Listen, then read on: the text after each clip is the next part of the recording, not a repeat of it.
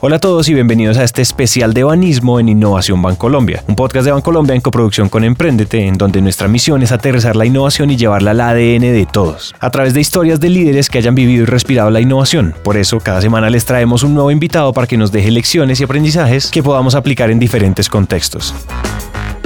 Si eres empresario, emprendedor o curioso de la innovación, compártele este podcast a alguien que sepas que le va a encantar. Si tú haces parte del Grupo Bancolombia, ayúdanos contándole a tus colegas de este podcast para que inyectemos innovación a toda la organización. Y obvio, si les gusta este episodio o algún otro, pues síganos en Spotify o déjenos una reseña de 5 estrellas en Apple Podcast. Eso nos ayuda a llegar a más personas. Hay un reto muy grande cuando uno es el pionero en un movimiento que no tiene precedentes, porque toca construir una cultura desde cero alrededor de la idea que uno quiere impulsar. Esto es lo que pasó cuando Neki llegó con la idea de la banca digital a Panamá, un país con un ecosistema bancario muy tradicional y poca confianza en los medios digitales. Hoy contamos lo que pasó cuando Neki decide hacer una alianza clave para taclear todos estos retos en una sola movida. Y claro, todas las lecciones que quedaron del camino que nos pueden ayudar a todos en procesos como estos, donde una empresa grande decide co-crear proyectos muy ambiciosos con empresas más jóvenes. Yo soy Raúl Romero, soy ingeniero industrial con una pequeña hija de cuatro años. Me trasladé aquí con un proyecto de vida y un gran reto que era construir que era banca digital en Banismo. Yo venía de otra organización multinacional, entonces eh, empezamos a recrear bajo una nueva cultura organizacional ya del Grupo Bancolombia, eh, que era esto, y asumir el reto de construir Neki para Panamá. Hacer una tarea como esta no es un asunto de copiar y pegar. La realidad es que el contexto en el que se va a lanzar un proyecto es súper importante pues nuestra primera aproximación fue hacer vivir a este banco digital que en algunos casos dicen que ya le está saliendo espinillas y que entonces ya pasó su versión de bebé a que empecemos a exigirle y está puberto. Pero fue un reto muy interesante. Con estos tres años y medio que venimos andando ya tenemos dos años full en el mercado con eh, un nuevo competidor que a, punta de marca nos está haciendo eh, presión pero también hace que crezcamos mucho más rápido, ¿no? Y, podamos decir, y la misma superintendencia de banco de acá diga que Nequi es el primer banco digital del país, y eso es eh, un orgullo muy grande desde la organización, en donde eh, la salida de la plataforma al aire y, la, y el primer visto bueno de esa superintendencia a los siete meses de haber arrancado el desarrollo tecnológico, eh, nos puso a hablar en el mercado como los primeros en en tener una cuenta digital en Panamá, en tener un retiro sin, plástico de los cajeros automáticos, en pagar con un método diferente a las tarjetas en los, en, los POS a través de QR y crear una categoría digital que era el doble de reto, porque entonces pones una marca en el mercado que nadie entiende y le dice uno, ah, un banco digital, ah, no, esa vaina es una banca en línea, ¿sí o qué? Eh, y si yo dejo mi plata ahí, ¿qué confianza tengo si está en el celular y me lo roban, se me llevan toda la plata? Yo no. Eh, entonces empieza a romper paradigmas, miedos, a crear una categoría que se diferencia de un sector financiero tan fuerte como el panameño, que tiene eh, más de 50 entidades financieras y que nosotros somos el segundo banco en el país, pero entender que eh, Neki está originado desde la mano de banismo y que entonces que era esa vaina. Hay una cantidad de retos recorridos en estos tres años y medio que son eh, impresionantes. Aprendizajes grandísimos, maduración del equipo.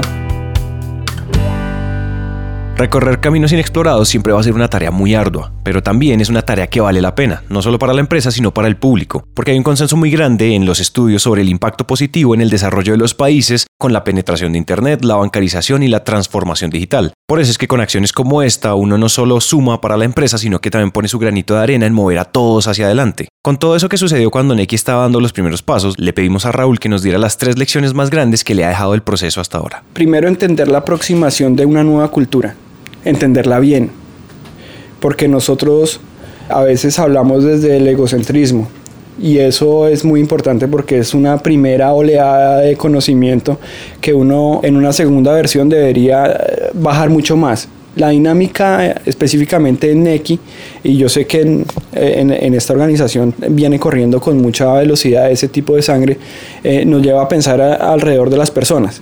Y entonces, por más investigaciones que hacemos y no sé qué tal, llegamos acá con una cuenta de ahorros en una cultura eh, que le gusta el crédito, le gusta gastar, eh, esa no es la prioridad, el ahorro. Y entonces tratas de poner una cuenta de ahorro simplificado digital en un país que ese no es su principal visión en el mundo financiero, que toca educar mucho en esa, en esa vía y que además le empiezas a hablar de una vaina en digital que no tienen ni idea. Entonces, eso crea una cantidad de miedos que el aprendizaje es pesadísimo. Duras muchos meses logrando graduar la ecuación para poder empezar a, hablar proyectivamente. Ese es el primero y te rompe una cantidad de paradigmas mentales que de la teoría a la práctica no es lo que debería ser. Las expectativas y ese debería ser de las cosas se ajusta mucho más cuando uno hace el trabajo de entender mejor en dónde está aterrizando. Y al mismo tiempo es un balance, porque aunque uno se prepara muchísimo, siempre van a suceder cosas que uno no esperaba y por eso es que dicen por ahí, uno tiene que esperar lo inesperado. El 2 necesita mucho de, la, de una organización concentrada en apoyar que esas misiones digitales se vayan al éxito. Llevar una alternativa digital a un mercado eh, depende de la madurez del mercado para la adquisición.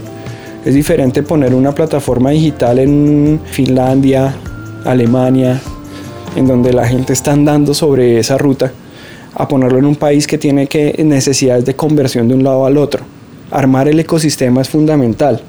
Entonces te ponen, eh, sí, necesito comercios, necesito empresas, necesito materia prima para que la gente empiece a llegar allí no es natural en una gran escala que las personas en, en, Latinoamérica se conviertan a una plataforma digital por sí solas. Sí, claro, hay un engagement, hay una ruta, te genera una madurez orgánica, tal, pero si tú quieres lograr escalabilidad tienes que juntar a toda la organización en pro de.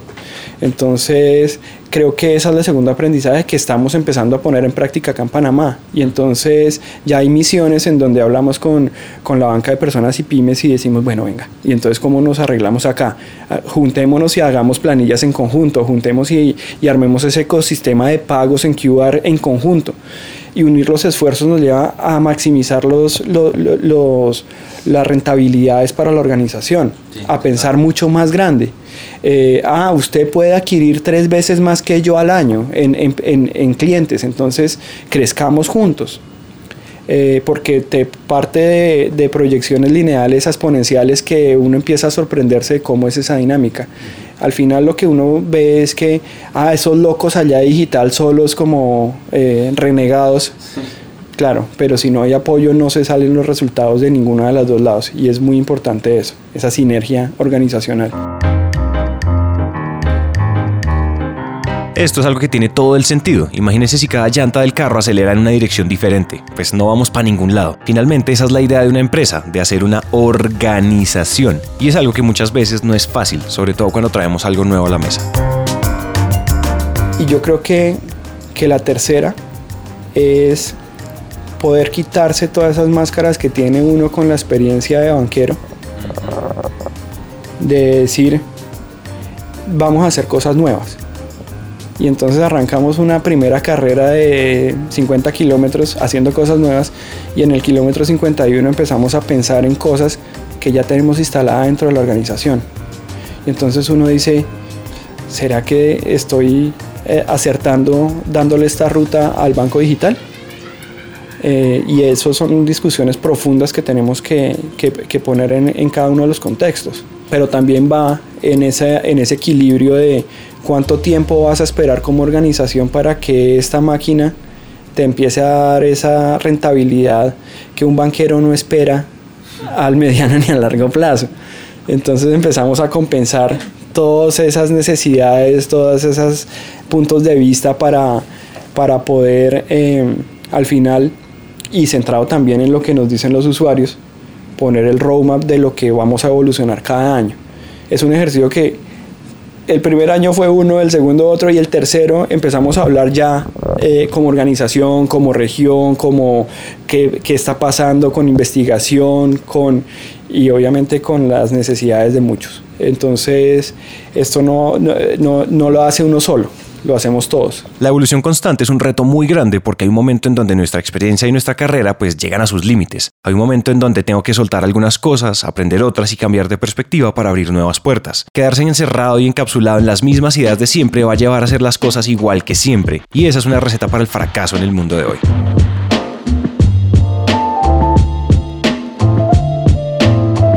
En el contexto del mercado en Panamá que nos contó Raúl y en medio de todos esos retos, un día salió una oportunidad de hacer algo más, de aplicar la tecnología de un banco digital con una iniciativa de alto impacto ambiental. Y todo eso comienza cuando pensamos en las alianzas que puede hacer una empresa y en las personas que las hacen posibles.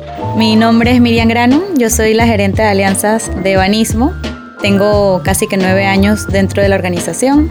Me encanta mi función porque me permite tener acceso a esa relación entre los terceros del banco y obviamente pues las diferentes áreas a lo interno de la organización para el logro de nuestras metas y objetivos corporativos.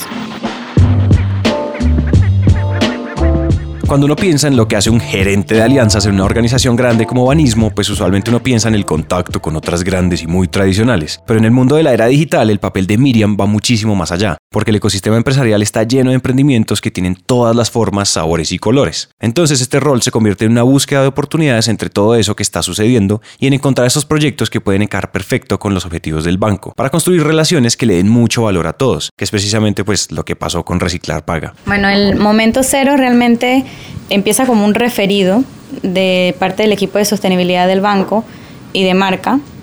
Ellos tienen contacto con, este, esta pareja de, emprendedores, bueno, son dos, dos chicos jóvenes que iniciaron con este proyecto de traer, poder decirlo así, un tema de innovación al tema de reciclaje en Panamá.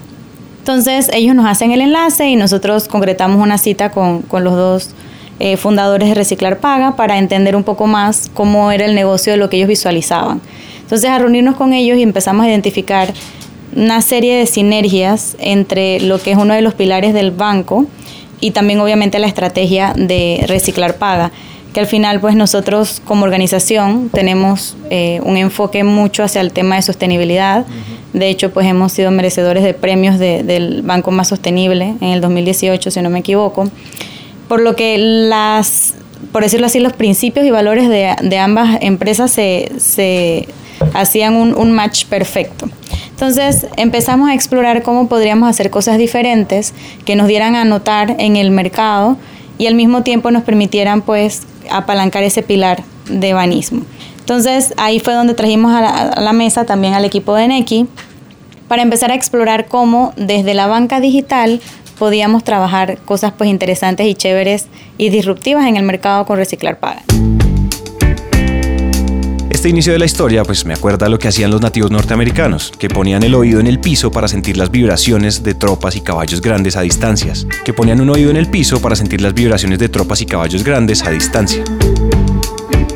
Eso es lo que uno tiene que hacer cuando quiere encontrar y aprovechar oportunidades. Unir los puntos es el trabajo de tener siempre un oído en el piso desde el reto de la innovación y en la creación de las verticales que debíamos hacer eh, dentro de la organización en la vicepresidencia, juntar a los emprendedores digitales es muy importante y hacer que eh, ese territorio de sostenibilidad de la organización empezara a tener un matiz en el que unes innovación con sostenibilidad, con esas ganas de, ver un mundo mejor, eh, te ponen en un segundo renglón un retorno, porque además el reciclaje tiene una filosofía eh, que genera rentabilidades por toneladas. Entonces, tú difícilmente le vas a ver un margen de una botella reciclada porque te va a dar un retorno real de la décima parte de un centavo de dólar, más o menos. Y entonces, eh, si lo vemos como banqueros, cuántos billones de botellas deberíamos tener para generar rentabilidad sobre el modelo. Aquí quiero hacer una pausa para resaltar lo que acaba de decir Raúl. Innovación más sostenibilidad más ganas de ver un mundo mejor ponen los retornos en segundo plano. Con estos fundamentos para construir lo que sea hay una fórmula muy ganadora y mucho más si la rentabilidad se logra obtener en un proceso con un impacto real positivo. Al hacer el ejercicio desde este banco digital que tiene eh, apificación, pues es ponerle el reto a estos emprendedores y entregarle una, unos documentos de APIs que ellos empiezan a desarrollar dentro de sus máquinas para poder hacer eh, un retorno en cashback eh, a cada una de las personas por reciclar y a incentivarlos a que hagan ese reciclaje de latas y de botellas. Entonces, claro, eh, al principio nosotros desde nuestro punto de vista así eh, de activación de mercadeo, entonces el mercadeo es una inversión porque tú conviertes al cliente y entonces se reduce la cantidad de dólares eh, a uno. Y entonces esto es súper rentable en adquisición y tal, y entonces yo invierto 30 centavos por cada botella. Y el emprendedor nos dice, no, no se puede, porque el modelo de reciclaje no puede ser así. Es demasiado ese cashback. Entonces, en realidad ese reconocimiento a, un Neki haciendo ese reciclaje en la máquina, eh, le damos un, como un centavo, por cada botella, pero la mentalidad de reciclaje se activa y entonces uno ve personas llenas de bolsas, de botellas y de latas y cuando uno va a sumar eh, le da por ahí dos dólares. Pero se acostumbran a hacer esa, eh, eh, eh, esa migración al concepto de la ecología y tal, porque al final van dos veces al mes y hacen eso. Y, hace que en el, proceso de maduración de, esta, de, ese esquema, en donde Banismo está muy relevante en ese tema de sostenibilidad, y aquí es simplemente un medio por el cual se hace esa, esa acción, se llegan a, generar cosas como en el 2019 eh, las personas en Panamá a través de Reciclar Paga usaron Neki para reciclar 120 mil botellas. Entonces ya te, cambia la, visión de, de dónde estás parado eh, y tienes una relevancia muy buena en lo que debemos hacer estas, eh, estas organizaciones tan grandes. Cuando uno da un paso atrás y mira cómo funciona todo el círculo, se da cuenta de todo lo que está sucediendo acá. Primero, pues hay una ganancia para los usuarios. Segundo, los incentivos para reciclar crean nuevos hábitos en pro del cuidado del planeta, que agrega valor a toda la comunidad. Tercero, Reciclar Paga tiene más personas sumándose al reciclaje y aportando a su modelo de negocio. Y cuarto, pues sube el número de usuarios de Neki, lo que agrega valor a la empresa. Entonces, pues si eso no es una relación ganadora para todos, yo no sé qué es. Mira, nada más el simple hecho de contar con unas máquinas para reciclar es algo disruptivo en el mercado. Digamos que el modelo de reciclaje, como indica Raúl en Panamá, pues realmente no necesariamente era un, tema cultural, por decirlo así, y las pocas instalaciones que hay para reciclar, se puede decir que en ciertos supermercados del país, que tienen algunos espacios para que la gente pueda llevar su material de reciclaje y en las empresas que reciclan o que procesan ese material, pero por lo general está alejado de la ciudad, obviamente como necesitan espacios grandes para tener todo ese material que reciclan no está en el centro. Entonces el, acceso a llevar tu material que quieres reciclar es un poco complicado. Entonces el hecho de tener estas máquinas que funcionan como si fuera una máquina dispensadora de sodas, de refrescos o, o de golosinas, como un vending machine, permite tener acceso mucho, mucho más fácil en lugares céntricos en la capital. Eh, vemos que estas máquinas están ubicadas en centros comerciales, en universidades, para apuntar mucho al tema del, del, mercado joven. Y eso permite que las personas puedan más fácil tener acceso al reciclaje y aún mejor con este eh, incentivo adicional de recibir una remuneración cada vez que tú reciclas. La alianza entre NECI y Reciclar Paga no se queda ahí. También incluye espacios de educación en temas de ecología, actividades para el cuidado del medio ambiente y la vida salvaje, y muchas otras que aportan para aumentar la conciencia sobre lo importante que es el cuidado de nuestro planeta. A todos estos espacios se suma cada vez más gente. Se empieza con una acción muy simple de ir a depositar una botella y recibir una recompensa. Claro, llegar a este punto igual pues no ha sido tarea fácil y en el camino hubo pues muchísimos obstáculos que tocó sobrepasar, empezando por el desarrollo.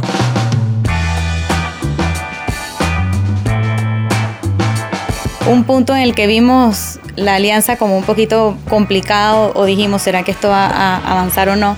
Fue cuando Reciclar Paga hace las validaciones para poder hacer la integración con el API de Neki que permite pues que tú ingreses la botella y que ese dinero se te acredita a tu Neki, se tiene que hacer un desarrollo y pegarse a las APIs de Neki. Entonces, cuando Reciclar Paga hace esa validación, eh, se da cuenta que aquí en Panamá no, no, tienen la facilidad de hacerlo y tiene que solicitar a un tercero que está en otro país que lo realice. Entonces ahí digamos que, tuvimos que trabajar en conjunto para hacer lo posible, asegurarnos de, eh, apoyarlos a ellos como emprendedores, eh, dándoles un, tema de una ayuda financiera, por decirlo así, que obviamente pues nosotros contemplamos dentro de los beneficios que también íbamos a obtener de la relación eh, y también obviamente con todo el tema del conocimiento y la información necesaria para hacer esos, esos desarrollos.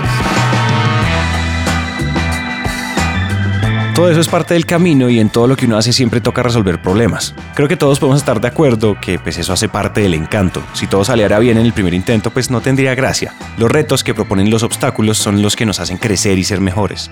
¿Qué debemos hacer cuando empezamos a hacer una alianza con un emprendedor? Y digital, sobre todo, pues. La super idea, con un fondo inicial, seguramente un seed capital y yo creo que lo tomamos como si fuera una empresa constituida fuerte.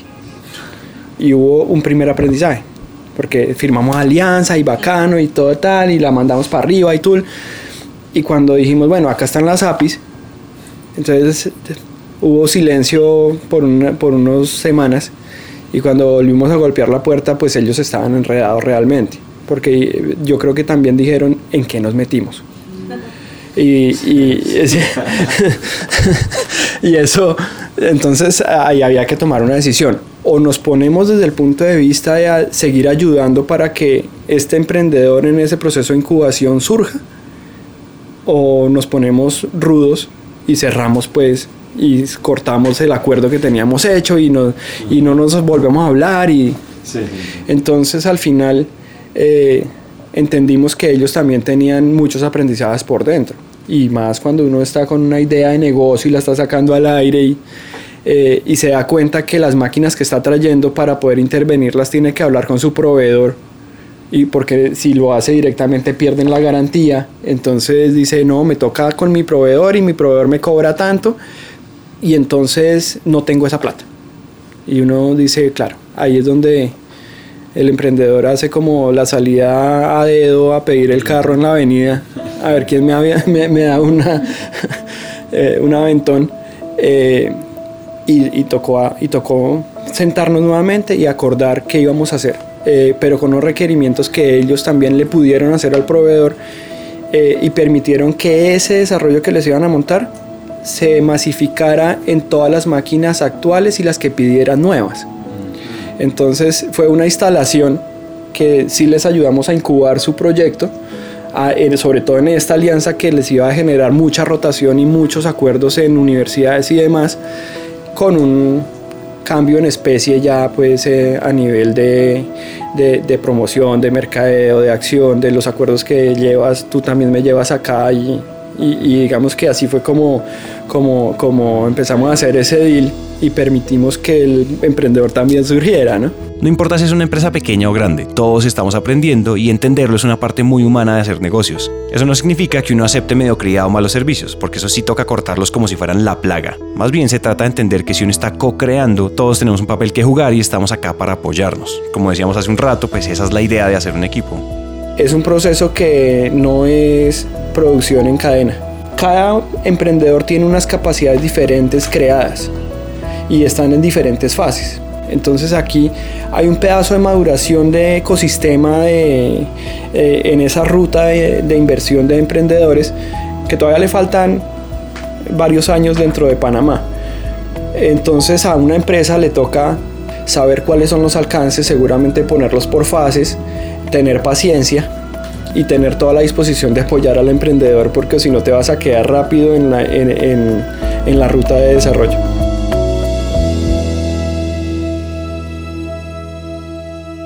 Si el ecosistema no está en el nivel que uno quiere o que espera, la solución es tomar acción y liderar el cambio, hacer alianzas y fomentar el avance, así sea un emprendimiento a la vez. Los cambios son graduales, entonces pues lo importante es ir poniendo ladrillos para construir lo que uno quiere ver en el ecosistema.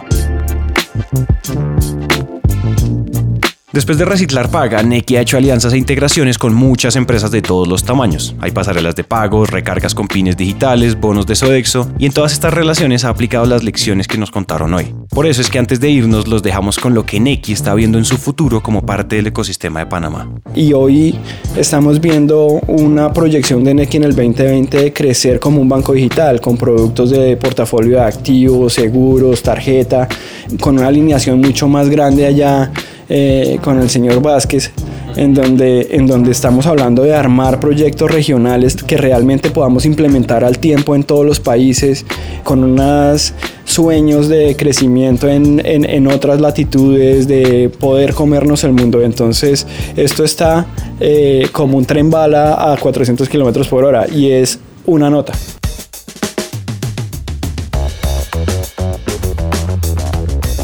Esperamos que lo que acaban de escuchar haya logrado aterrizar algún tema, concepto o idea o que simplemente hayamos hecho algo un poco más sencillo de entender. A Raúl y a Miriam, muchas gracias por su tiempo y al equipo de Banismo por abrirnos sus puertas. Recuerden que si quieren más contenido como artículos, infografías o videos sobre todos estos temas, vayan ya a www.grupobancolombia.com slash innovación.